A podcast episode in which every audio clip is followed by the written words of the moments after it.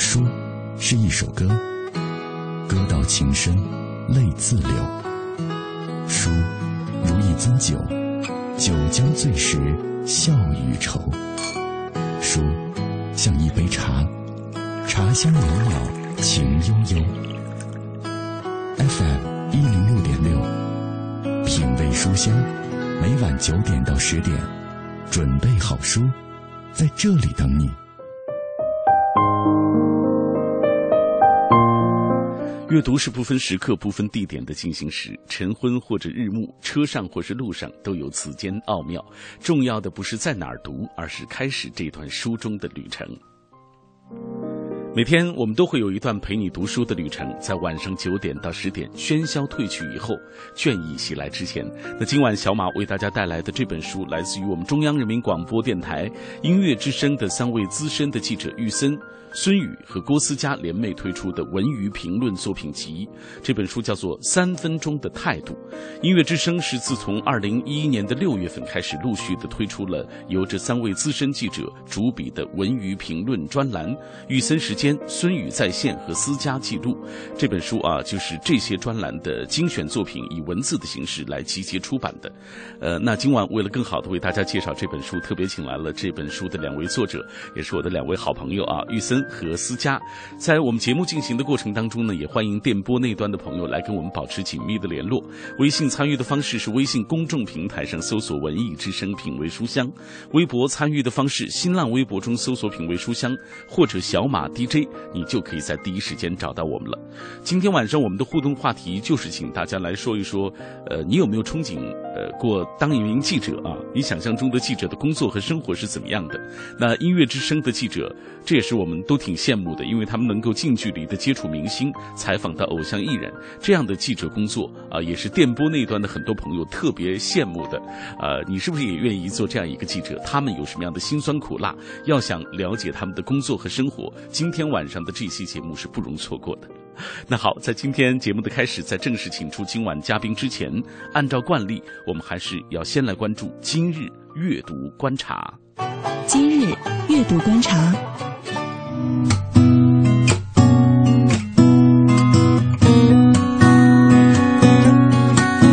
今日阅读观察，首先我们来关注普利策小说奖获奖作品《金翅雀》的相关消息。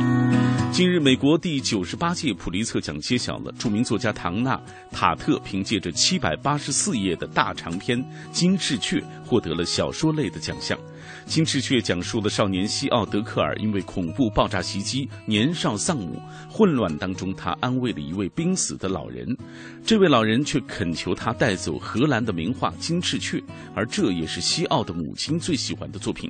那这幅画的作者卡尔·法布里蒂乌斯是伦勃朗的学生，才华横溢，三十二岁的时候死于一次火药爆炸。小说以同名画作《金翅雀》为线索，记述了德克尔在曼哈顿争挣扎求生的经历，揭示了艺术对生命的升华和救赎。《金翅雀》自二零一三年的十月份出版之后是叫好又叫座，一直位列美国亚马逊畅销书榜的前三十名，并且获得了英美多家媒体颁发的年度最佳小说奖。普利策奖评委会称本书是一部美丽的成长小说，人物精致动人。再来关注黄健翔的新书《足球根本就不是圆的》，揭秘足球江湖。在球迷的心中，黄健翔一直都是一个充满激情的真实的足球人。二零一四年是黄健翔解说生涯的第二十年，他把自己二十年解说的两千多场球赛的积累，以轻松幽默、独树一帜的风格汇聚成了这本《足球根本不是圆的》。这本书并不是他的自传，也不是对于足球江湖的愤世嫉俗，而是通过一个个段子。为热爱足球运动的读者揭示一些足球江湖中真实的故事，书中包括众人所不知道的球场、球赛、球星的奇闻趣事。好，接下来我们关注我们中央人民广播电台文艺之声的主持人海洋的新书出版的消息。近日，我们文艺之声的著名主持人海洋推出了他的首部散文体自传《哥们儿心态好极了》。这部让读者翘首期待的海洋个人自传，自三月份由化学工业出版社制作面世以来，稳坐当当网、京东网、亚马逊网等多家网上书城的图书销量排行榜的前三甲，成为今年图书市场成色最显著的一匹黑马。近日，哥们儿心态好极了，在北京举行了新书发布会，数十家京城媒体以及上百位来自各地的节目听众来到了发布会的现场，见证了这部中国首部跨界制读物的正式问世。除了众多媒体同行和节目的粉丝，海洋生活中的诸多好朋友也都来到了发布会现场，像著名主持人及演员柯蓝、中央电视台的主持人尼格买提、北京电视台的主持人罗旭、刘静、海洋的节目搭档小爱、著名歌手钟立风等等，都亲临现场为海洋加油助威。好，最后为大家介绍我们品味书香节目最新一期的线下活动——小马夜读会的相关情况。本周五晚上的九点，也就是明天晚上的这个时间，我们相聚在哪里？相聚在三联韬奋书店，位于美术馆东街二十二号啊。我们品味书香节目的最新一期线下活动——小马阅读会之春天年轻时，特别邀请到了北大著名学者张颐武教授、八零后的著名作家九叶回，还有民谣歌手马条，和大家一起面对面的分享年轻时值得我们阅读的好书。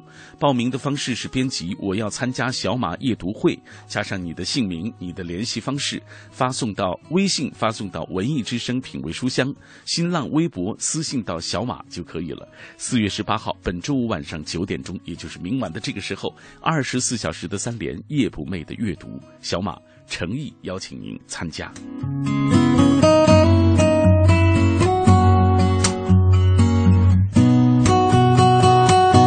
好，以上就是二零一四年四月十七号的今日阅读观察。这里各位听到的是品味书香，夜色中一起分享阅读的美好，夜色中一起展开思想的旅程。有时候，我们想要慢下来，静下来，听花开的声音，观夜战的曼妙，品书墨的芬芳，告诉自己，生活简单美好。FM 一零六点六。每晚九点到十点，品味书香。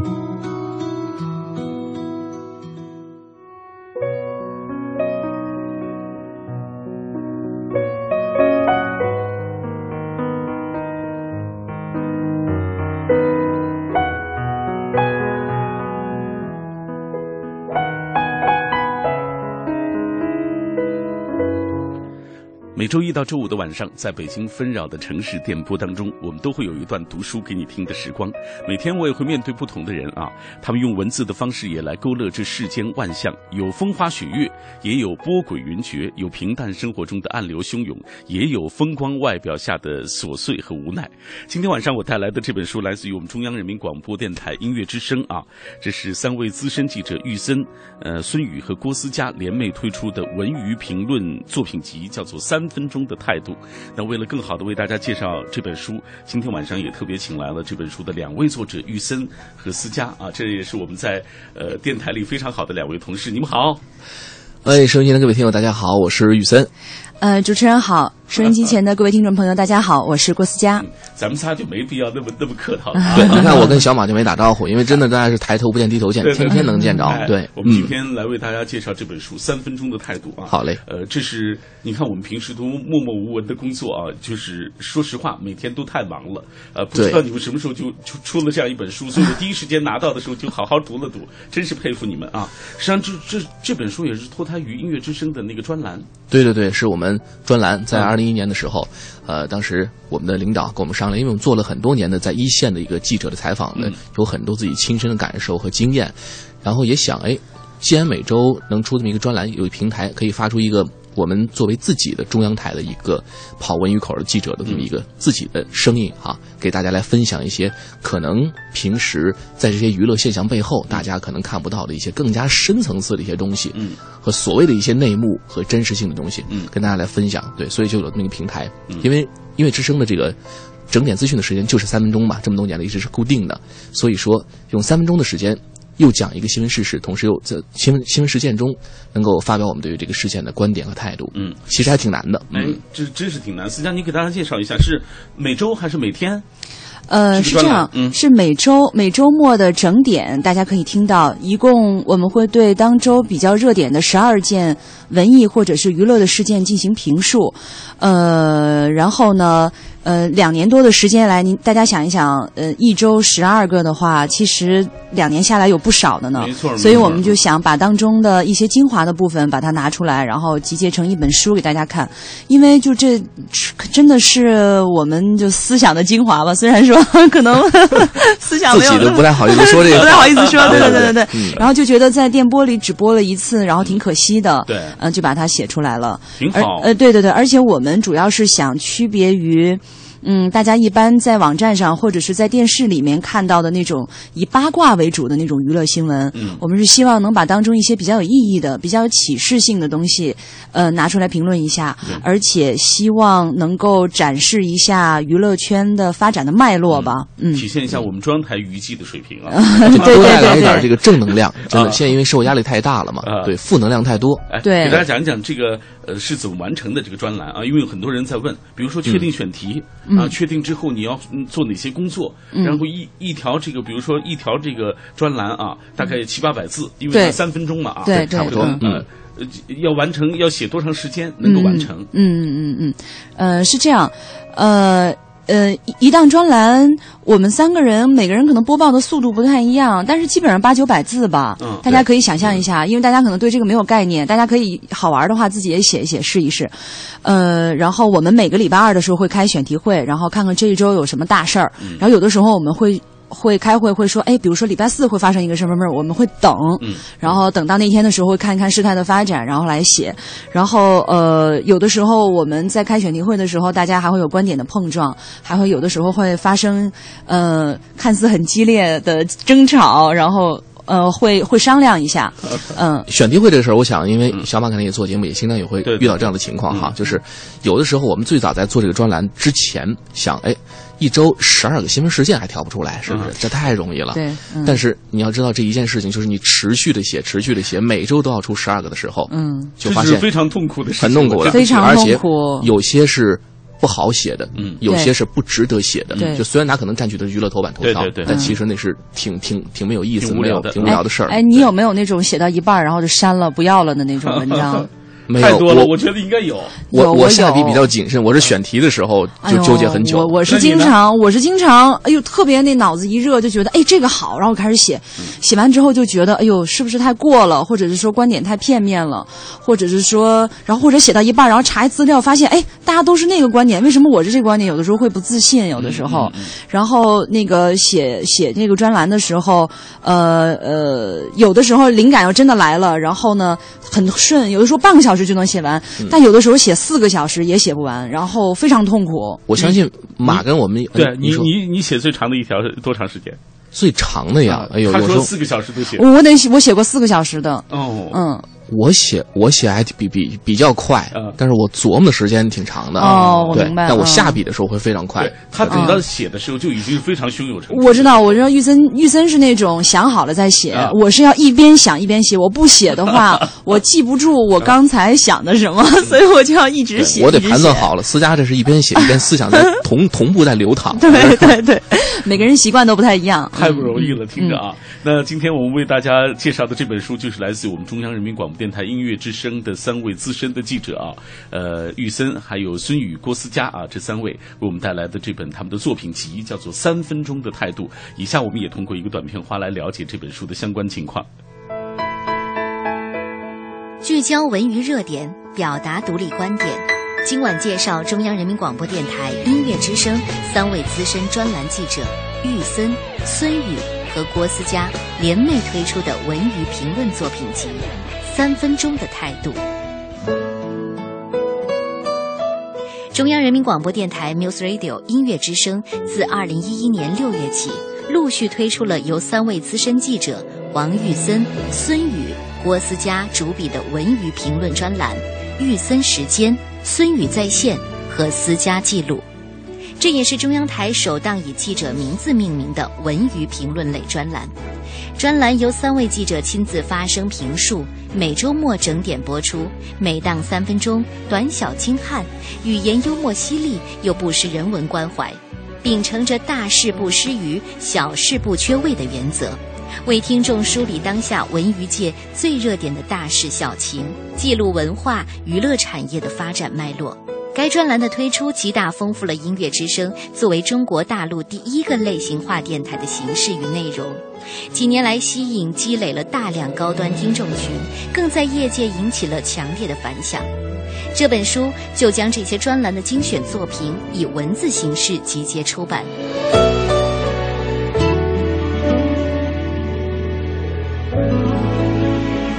OK，我们今天为大家介绍的这本书《三分钟的态度》，音乐之声年度重磅巨献的一部作品啊。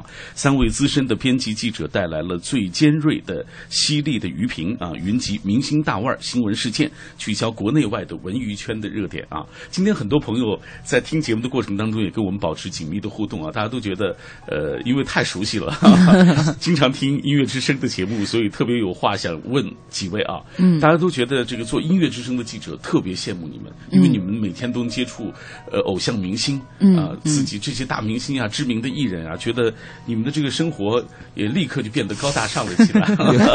哎，呃，吐吐槽吧，有没有什么就是我们只看到好像你们挺光鲜的那一面，但是咱们做同事，咱们心里最清楚，嗯，这些都只是表面。是是，来讲讲，私下先说。嗯，好。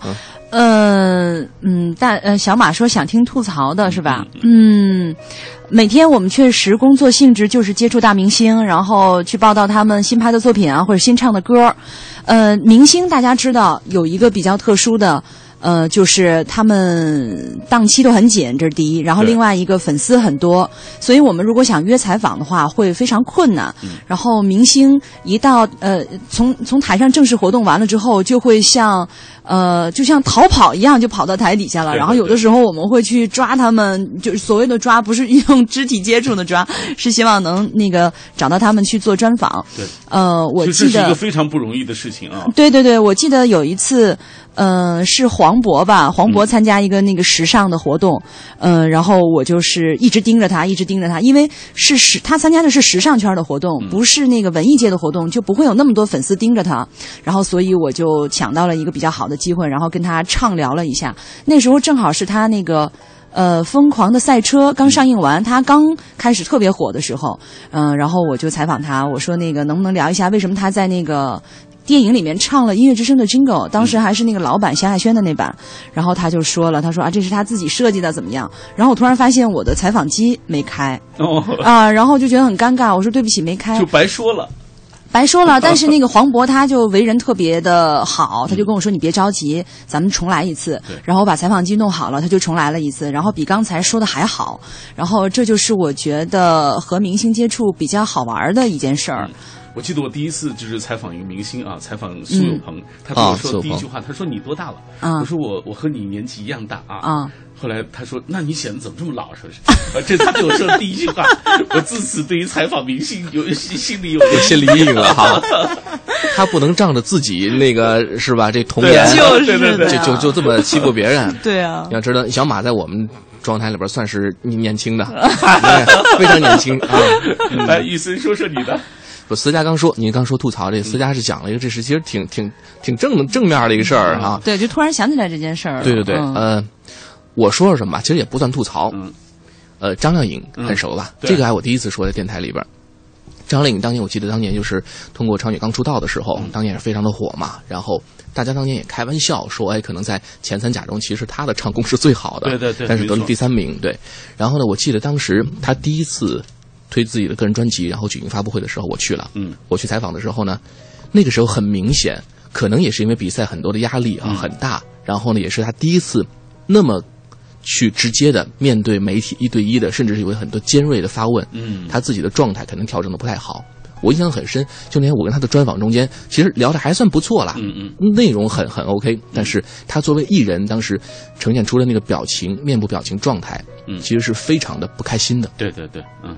我就想到，他可能自己也没那么多经验，对，甚至他，我觉得他甚至自己没有意识到自己当时的表情，拍一下照片是非常不好看的。嗯嗯，对，你要知道，现在出席不管是走红毯或者出席任何的发发布会活动，一个非常有经验的这种大腕明星，他在面对媒体的时候，尽管他内心有多么不开心或者有多么大的事情，但是一定要拍出照片是美的嘛，对，表现的非常得体，那对对对对对。现在其实一些成熟的经纪公司会给艺人做这方面的培训，嗯。可那时候我记得我对他当时接受采访的时候整个的状态，嗯。印象非常深刻，就是他有很明显有不太开心的感觉。可是他本人其实并不是不开心的。我回来以后就跟大家说，哎，压力太大了。可是你看现在的张靓颖唱功也是越来越好了，而且呢，应对媒体也是非常的大方得体，也是成立了自己的个人工作室，开了公司。这个时候其实也是明星在同步的一个成长。我觉得，对，不管是媒体来说，记者来说，还跟他来说，大家都是同步的在成长起来我们可以见证了他对对从最青涩的时候嗯。到现在最非常红的时候的一个过程。嗯，好，今天我们为大家介绍的这本书，来自于我们中央人民广播电台音乐之声的三位啊非常资深的记者带来的这部作品集，叫《三分钟的态度》。呃，也希望各位能够每天都能关注啊，就是每周都能去关注呃他们的这个所谓三分钟的这个专栏，呃，对嗯。文娱专栏，呃，你能够仔细的听一听他们在呃这个节目当中的这种呈现。那下半时段回来，我们会继续为大家介绍这本书的相关的内容。业界最具文艺范儿的辣评，著名歌手尚雯婕，著名唱作人金志文，中国戏剧梅花奖得主、著名演员田水，著名文化评论人周黎明，台湾金马奖原创歌曲奖得主、知名填词人严云农联袂推荐《三分钟的态度》。这本书是一本散文评论集，作者是中央人民广播电台音乐之声栏目资深编辑、记者王玉森、孙宇和郭思佳。三位作者在书中对当今文娱圈的热点发表了辛辣的个人见解，既有深度，又颇具幽默感。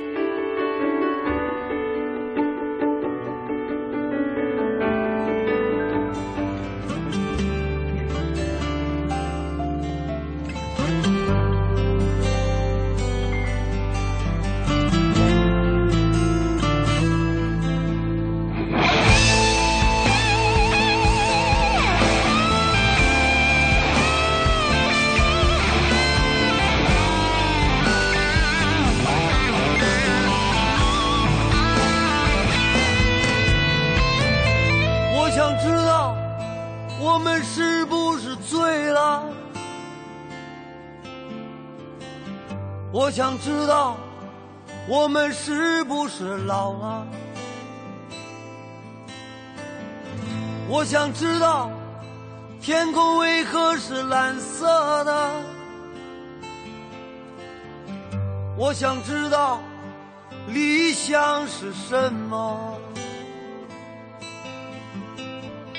我想知道他们是不是笑我？他说你有点可爱，而且不笨，情趣很重要。他说你有点率性，而且自然，笑声很好听。文艺是一种性感，文艺是你永远青春的秘密。FM 一零六点六文艺之声，新文艺新青年的聚集地。买汽车配件用品到西国贸汽配基地西南三环丰益桥西。今天气知冷暖。好，我们一起来关注天气。今天夜间多云，南转东风一到二级，最低气温十一摄氏度。明天白天多云，东转南风二三级，最高气温十九摄氏度。今天夜间到明天以多云天气为主，空气质量较好，适宜户外活动和居室通风。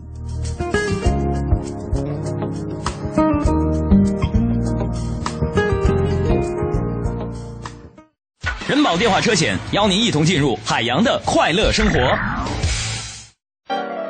我最近发现，好多人特别拽，想起来我就来气。你说说，这帮人验车有人代办，事故车有人代管，修车他们不花钱。北京三百多家 4S 店直赔，随便挑地儿。最可恨的是，买车险还比别人少花百分之十五啊！还有大礼包给他们，他们凭什么？凭什么？唉，谁让人家打人保电话车险投的保呢？四零零一二三四五六七都存上，咱都打。欢迎收听海洋的快乐生活。大家好，我是海洋。官兵密密麻麻围了上来，连肩接踵，几无空隙。大侠叹道：“唉，不知谁能救出少主。”一女子盖然出列，把孩子放在一辆四轮小车上，双手掠出，冲入敌阵，步伐玄妙，身形飘忽，只几下便穿阵而出。大侠又惊又喜，哈哈哈哈！阁下，莫非就是神行百变的传人？那女子道：“啊不，我以前是火车上负责卖零食盒饭、报刊杂志的乘务员。”啤酒、矿泉水烤鱼片了啊！脚收一下了啊！你太有才了！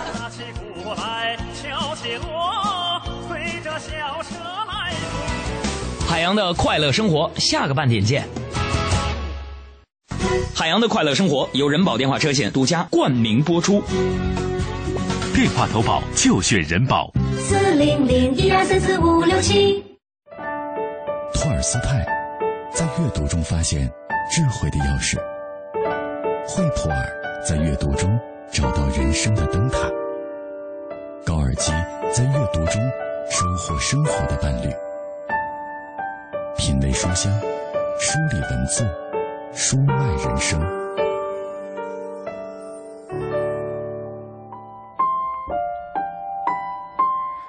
欢迎你继续停留在小马的声音世界当中。这里各位听到的是我主持的《品味书香》节目。今天晚上为大家带来的这本书来自于中央人民广播电台音乐之声，三位资深的记者玉森、孙宇和郭思佳联袂推出的文娱评论作品集，叫做《三分钟的态度》。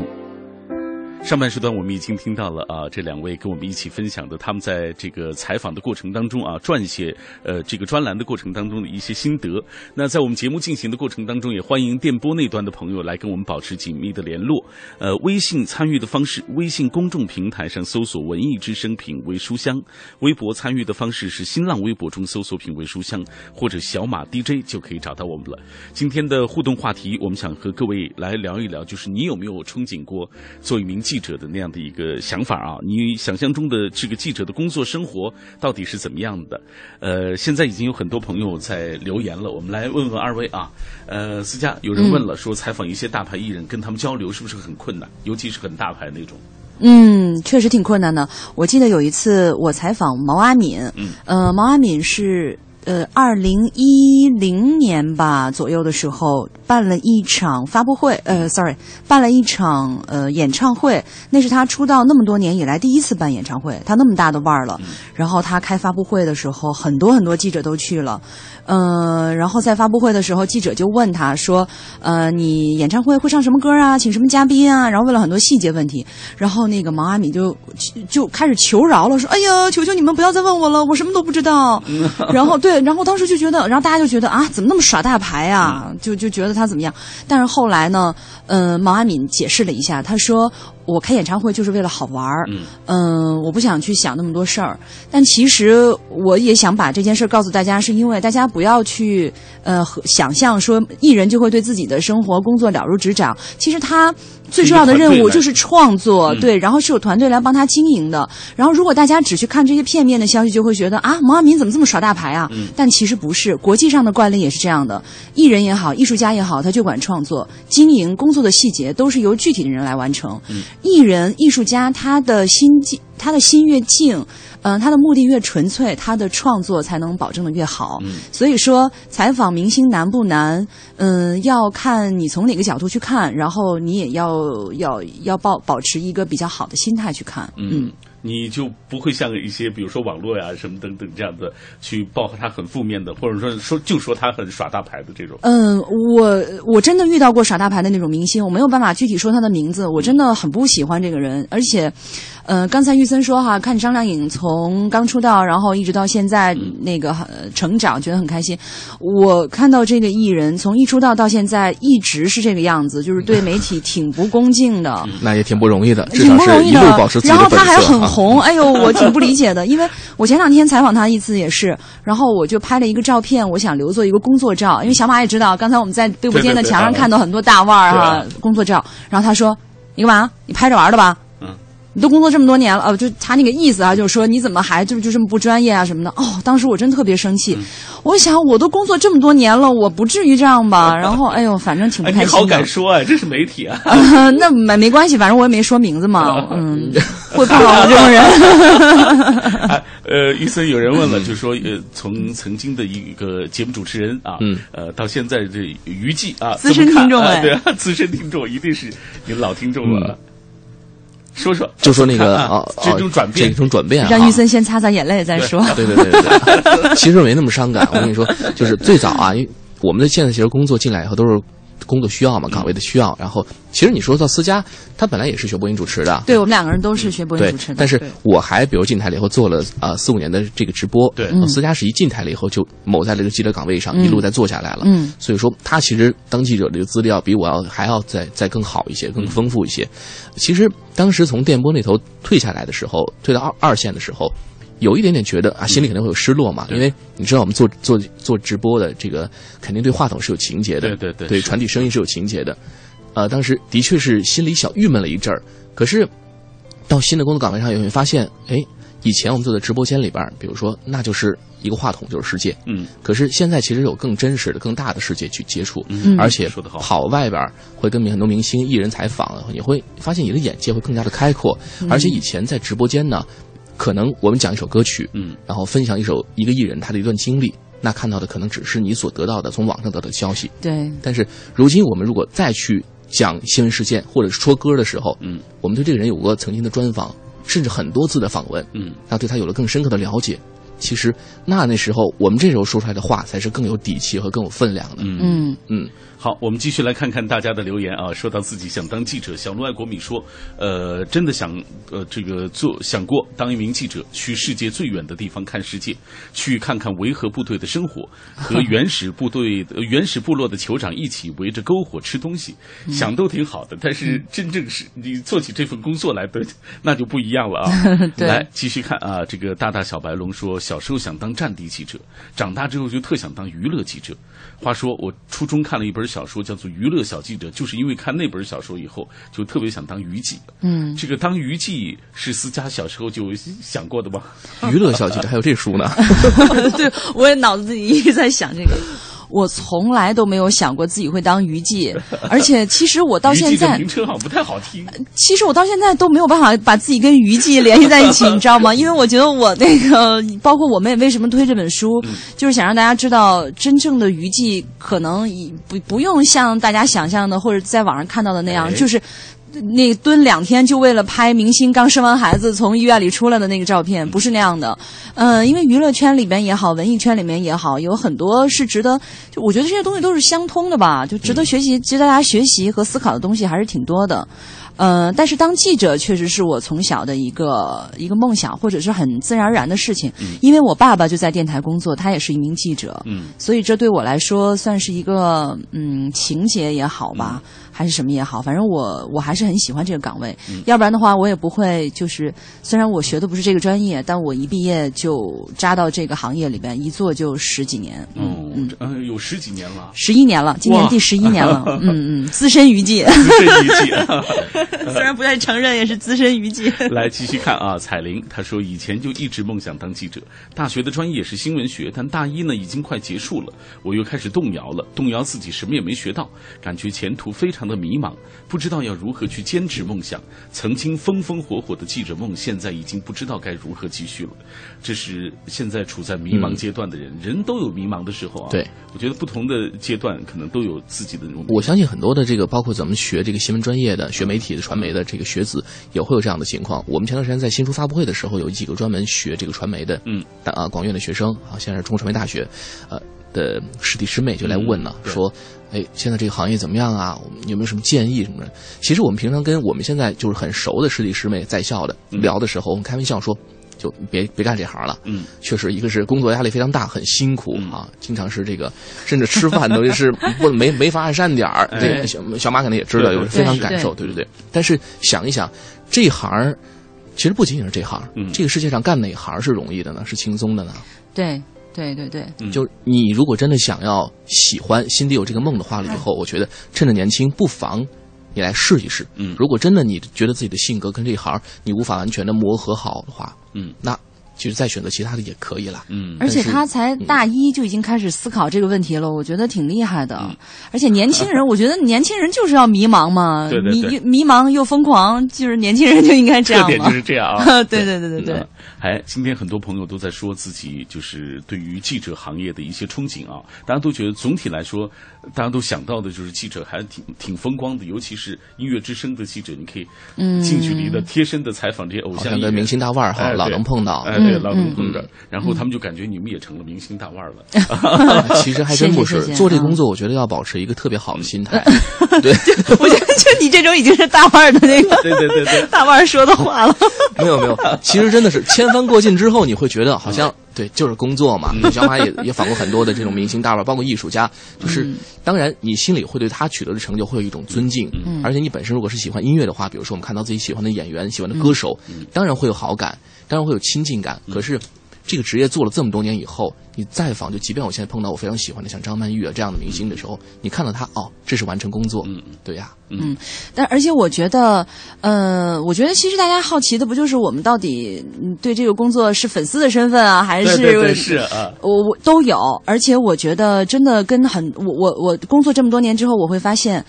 呃，很多明星他能红很长时间是有原因的，比如说我有一次采访周华健，嗯、大概就五六年前，然后我是跟他坐在那个录音间里面面对面的采访，然后当时录音间在准备的过程当中，工作人员来来回回的进进出出，然后周华健每进来一个人，每出去一个人，周华健都要从座位上微微的起立示意一下，或者说我欢送你，或者说我欢迎你进来，点头致意，打个招呼。我当时特别特别的受到触动，我就说你看。他那么大的腕儿，已经红了这么多年，还能这么谦逊。我说人红是有原因的，没错，你一夜走红可能是运气，但是如果你能红很长时间，肯定是有原因。所以说，我这我觉得这是我作为一个记者也好，作为一个人也好，都应该去跟这些明星去学习的地方。嗯我觉得这也是我的工作让我感觉到非常自豪和非常开心的地方。嗯，好，刚才我们说了这么多，都是说到呃有关于记者行业的啊。接下来我们继续打开这本书，好说说书里的这些故事。嗯，来，玉森给大家讲讲你写的这些专栏啊，因为你是开篇就是你写的嘛。啊，对，呃第一第一趴，对，对第一趴就是你写的。你说这个世事纷扰，所以才得细细琢磨；人微言轻，所以更需坚持发声啊。这个写了很多啊，嗯这个写到了很多 呃，当时那一刻啊，这个特别受关注的一些娱乐的一些新闻、娱乐的一些消息，嗯给大家随便指出一个来讲一讲这个你采写的过程。就是你是需要有那样一个，就是比如说你去参加发布会，或者是有一个实地采访的过程，还是怎么出炉的这篇专栏？呃，对，其实很多也是我们实地采访的一些经历。嗯当然，针对的事件可能不是当时我们第一时间亲身参与到的。嗯，就比如像我这篇文章里有写到姜文当时啊被拍到那个在对啊跟狗仔发生冲突，因为有有记者去很近距离的去拍他的孩孩子了子啊，他为了护子啊，对这件事情，其实是触动到不仅是明星了，我觉得会触到任何一个做父亲的一个人的底线呢。就是你可以拍我，你可以报道我的生活，因为我是明星嘛，本来会有这样的，但是你不能够伤及到我的隐私和我的家人。这是对吧？包括当年李亚鹏的事件，在机场怒打狗仔的事情，也是这个情况。嗯所以我们讲到娱记这个身份，有时候我在写这个东西的时候，不仅说希望给传递给所谓就是听众知道现在娱乐圈的一些是真实的一些事情的真相，嗯，也是希望为娱记这两个字来证明。刚刚有些朋友就说，对我们现在说的娱记，好像第一反应都是八卦、狗仔这种不好的事情。现在我其实也理解，因为时代发展到现在，媒体冲击、新媒体的冲击太大了，人们获取这种信息的方式太多元化了。你要想打眼，要想博人眼球，就得有有一点，就得要抓标题。对，可是真正一些特别下功夫的好的表演者，甚至是艺术家，嗯他们的作品，在这种非常标题化的、噱头化的这种时代里面，嗯是会被淹没掉的。那么辛辛苦苦的好的作品是没有人看到嗯的。所以说，有的时候我们在这个篇章也会开一个文化风景线的一个专栏，就是专门推一些我们认为去比较好的一些，比如说艺术节或者一些演出之类的，能够希望跟大家推荐和分享。嗯，所以就是也希望在这样特别纷杂的声音当中，让大家知道，有娱记，也可以像我们这么做，就是对，真的不一定都是走八卦的。我们希望传递一些正能量和一些真相。所以，电波那端的朋友，有一天你能够拿到这本书的时候，你会发现，从这些文字当中能够体现到他们的专业精神和态度。这是这本书出的，我觉得最大的一个一个作用。其实我们也是在不断学习，希望能够达到这个目的。对对，嗯嗯嗯。来，我们继续看一位朋友的留言，张幺三七幺，他说：“人们一说到记者啊，就是觉得挺让人羡慕的，因为可以接触到很多这个明星大腕，尤其是娱啊。但是他们可以，比如说像他们可以提出问题，光彩照人。但有谁可能知道每一场这个报道啊，精彩的报道这个幕后要做多少的工作？呃，这个提前做一些备课啊，付出很多的努力啊，把这个最精彩的时刻呈现给大家。呃，思佳，你有没有过那种就是因为工作加班呃，就是呃，或者是刚才玉森也提到吃不上饭呀等等这样太多了。哎呦，这太多了，这 这是我们家常便饭。你要是问我哪次没有因为这个加班，我倒能想起来。你要问我这，我想不起来了，真的，就是一百场发布会里面只有两三场是不需要加班的，可能。而且你看，发布会一般是下午两三点钟举行，对。然后你基本上一两个小时，然后北京的路都很堵，大家知道。回到家五六点，然后有的时候再做一些采访，然后你有的时候会熬到后半夜。我记得有一次特别印象特别深，但这个跟我私心比较有关了。嗯。嗯，大家不知道看没看过《荒野求生》？他们的那个主持人叫贝尔吉罗斯，嗯，啊，长得很帅，然后贝爷嘛，啊，对，然后他那个，对啊，然后他是英国人，据说他，呃，他和他妻子一家还有三个儿子吧，住在泰晤士河上的一艘船改造的房子里，哇，很有传奇色彩的一个人。然后他有一次推这个中国特辑的时候，他就来北京开发布会，然后我就去采访了。然后男神来了哈，男神，哇塞！我当时真的被他震到了，太太感动了。然后我把发布会全程都记录下来。然后我当天晚上回去之后，我一直剪采访，剪到了凌晨三点多。我剪出来了七条音频，就是说我这一天音乐之声如果可以播的话，整天都可以听到贝尔吉诺斯这件事。然后当时被他们嘲笑了，就是音乐之声变成贝尔日了。对对对对对对对对对，这是我熬的比较夸张的一次例子。嗯，可能不会每次都到两三点，但是基本上夜深人静。是肯定有了，是，所以说那些那些看着记者呃职业光鲜亮丽的人，可不要忘了，记者真的是。好像是所有的行业当中压力排名是第一吧？现在好像已经超越了医生了。对对对。前段时间有猝死的哦。有对呀，很多猝死的。对对对，非常累。好吓人。是是是是，对。咱们下下面节目得给小马送点得补的吃吃的来。对对对。下面我得上一个医疗节目去咨询一下。好，今天我们请到的是来自音乐之声的王玉森和郭思佳啊，这两位呃资深的记者，他们带来了今天的这本书《三分钟的态度》。以下我们继续透过一个短片。来了解这本书的相关情况。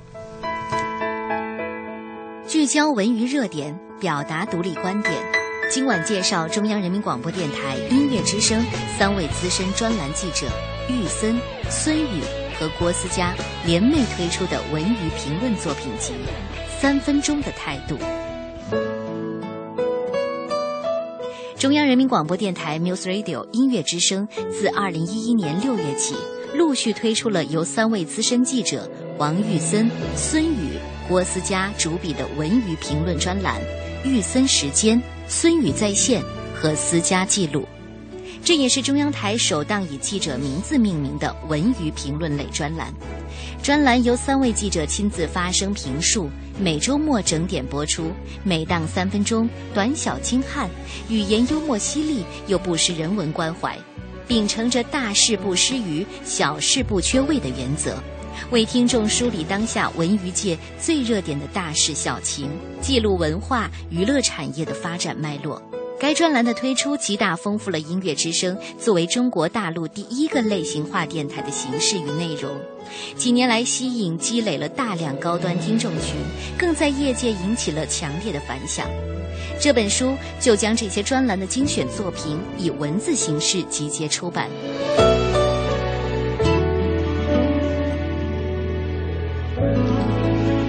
好，我们继续请出今晚的这两位嘉宾王玉森和郭思佳啊，两位资深的记者。呃，有朋友问了一个问题啊，说这个任何有兴趣的工作，任何兴趣如果变成工作，也许都会变得枯燥起来吧？玉森，呃，现在让你觉得这个工作，你说每天这么累，每天这么忙，咱们心里都很清楚啊，忙到什么程度？刚才这个思佳也说了，有没有觉得枯燥？有没有觉得烦烦透了？当然会有啊，但是。工作嘛就是这样，嗯我觉得换工作的话，我干的时间久了也会烦躁，不如干这个自己已经干得得心应手的，而且出了本书还挺欣慰的，嗯就是你看到自己不知不觉中间竟然积累了这么多的东西，没错。而且咱们嗯出书的时候，我们翻了很多以前我们过去的一些照片的资料、一些音频的资料，包括在这书里面有一个二维码嘛，大家如果注意发现的话，就是我们在电台里当时采访了一些很多明星，但是没有播出的一些花絮的素材，嗯也是扫一扫就可以听到。其实这些都是我们曾经积累的过的东东西。嗯想一想，有时候看到电波那头的一些听众通过微博或一些方式给我们留言，说：“哎呦，他们就是通过我们的报道啊，嗯能够了解到一些啊真实的情况，或者他们听得很开心，或者很有意思，觉得也是不错的工作。对呀、嗯，刚才思佳也介绍了啊，你看有让你觉得呃特烦心的采访，有让你觉得嗯特感动的采访，嗯嗯哎，你看这个过程当中，其实我觉得也是一个挺挺收获挺大的一个事情啊。嗯嗯嗯。来，再给大家讲讲这书里你采访的一些故事。嗯，呃，我还想讲一个让我比较感动的故事吧，或者叫触动吧。呃，有一年，大概是两三年前，当时我是采访郎朗，嗯郎朗是作为一个古典音乐的一个形象推广大使，然后是举办了一场发布会。当时他是宣传他的新的录音专辑，嗯然后同时去推广古典音乐。然后当时呢，发布会的现场来了很多小琴童，妈妈带着小琴童来了，嗯然后顺便见一下自己的偶像希望能得到那种激励哈，特别崇拜他。然后当时发布会安排了一个环节是什么呢？就是呃，朗朗根据当时发布会的内容提一个问题，然后请下面的一个小琴童来回答。嗯，对不起。然后那小青铜站了站起来之后，可能是因为看到偶像比较紧张哈，然后就说不出来，呃，就觉得他话到嘴边说不出来。嗯然后当时主持人就急了，说要不然我们换下一个吧。其实我挺理解主持人的，因为他要照顾到流程时间，因为他不知道这个小孩要到什么时候而且他怕冷场嘛。然后朗朗就说不用着急，我们给他机会。呃，然后就一直在启发这个小孩，而且在安慰他说：“你不要紧张，你慢慢说，你肯定知道。你既然举手了，就说明你知道。你别着急，你慢慢想一想，刚才你想起来的是谁？”然后朗朗启发他之后，他大概十几秒之后吧，还是过了十几秒，他把那个答案说出来了，然后大家鼓掌。我当时就觉得哇，我们说古典音乐去推广，你怎么去推广？我觉得郎朗真的就大家平时看到他是他的艺术造诣那方面哈，就是一个人，我还是说哈，他的人品也是很重要的。所谓的德艺双馨，不是一句空谈。然后你想，如果要是郎朗当时也听了主持人的说，我们换一个人，你说这个小琴童得多沮丧？嗯，他受到了郎朗的鼓励。可能要比朗朗亲自辅导他弹琴，我觉得还作用还要大，对对对对而且他会受到这种影响。然后我这篇文章里也写了，我说希望能有更多的大师级的音乐家走入到朗朗的这个行列当中来，我们去从关怀的角度，然后去帮助孩子理解古典音乐，去爱上古典音乐。嗯，我觉得这也是我的职业当中让我比较自豪的一个地方。嗯，对，虽然大家都说这个开玩笑，说朗朗更像是一个钢琴的表演家，不像是演奏家对对对但是就还是回到那句话，所有的成功一定有他的道理。没错，没错。嗯，当时我也是有幸见到了郎朗 最有魅力的一面。我真的觉得那一刻他是最有魅力的，比他比他那个很炫的那种技巧要有魅力的多。对对对，真的让我特别感动。嗯、是我们今天通过这期节目啊，为大家呈现了来自音乐之声的三位资深记者的这个作品集《三分钟的态度》。你看，不知不觉当中，呃，这样想起来，这个工作 蛮有成就的、啊。通过一本书来记录下来，是不是？对啊，嗯，有这样的感受。嗯、呃，很多听众写了几个字啊，就是你们辛苦了，觉得这个 太感谢了，谢 谢谢谢。谢谢 谢谢。嗯，这是我觉得对大家最最高的一个褒奖了，因为我们也不不求其他啊，为大家呈现最专业的一种精神和态度，呃，带来最专业的这个报道，这是我们做记者啊做这份工作的最大的价值所在。说一句题外话哈，嗯、就是现在因为有微博嘛，还有朋友圈，嗯、然后有时候大家交流的时候呢，我希望也听到电波里头很你们的一些看法和建议和声音，嗯、这样也可以帮助我们可以更好的来大家同步进步嘛。嗯，所以尽量留言吧，点赞这事儿我觉得 少点儿。好了，我们今天节目就到这里了，感谢二位做客我们的节目，谢谢小马，谢谢文艺之声，谢谢各位听友，谢谢小马，希望有机会还能来 节目里和大家一起聊。哦，很快还会有下一本书是吗？希望我们加油了。嗯、好，呃，今天节目就是这样了，明天晚上我们在这里做一个特别的预告啊，明晚啊、呃，我们的品味书香节目是在呃北京的三联韬奋书店做小马夜读会之春天年轻时阅读分享。活动啊，届时会有北京大学的著名教授张颐武、八零后的青年作家九叶回以及民谣歌手马条啊，我们一起面对面的聊一聊，呃，分享阅读啊，也听一听歌啊，过一个愉快的夜晚。所以明天晚上我们在三联韬奋书店见面吧。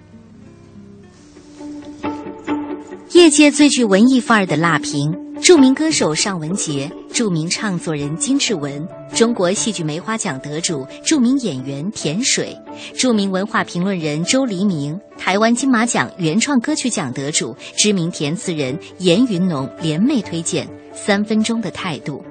这本书是一本散文评论集，作者是中央人民广播电台音乐之声栏目资深编辑、记者王玉森、孙宇。和郭思佳，三位作者在书中对当今文娱圈的热点发表了辛辣的个人见解，既有深度，又颇具幽默感。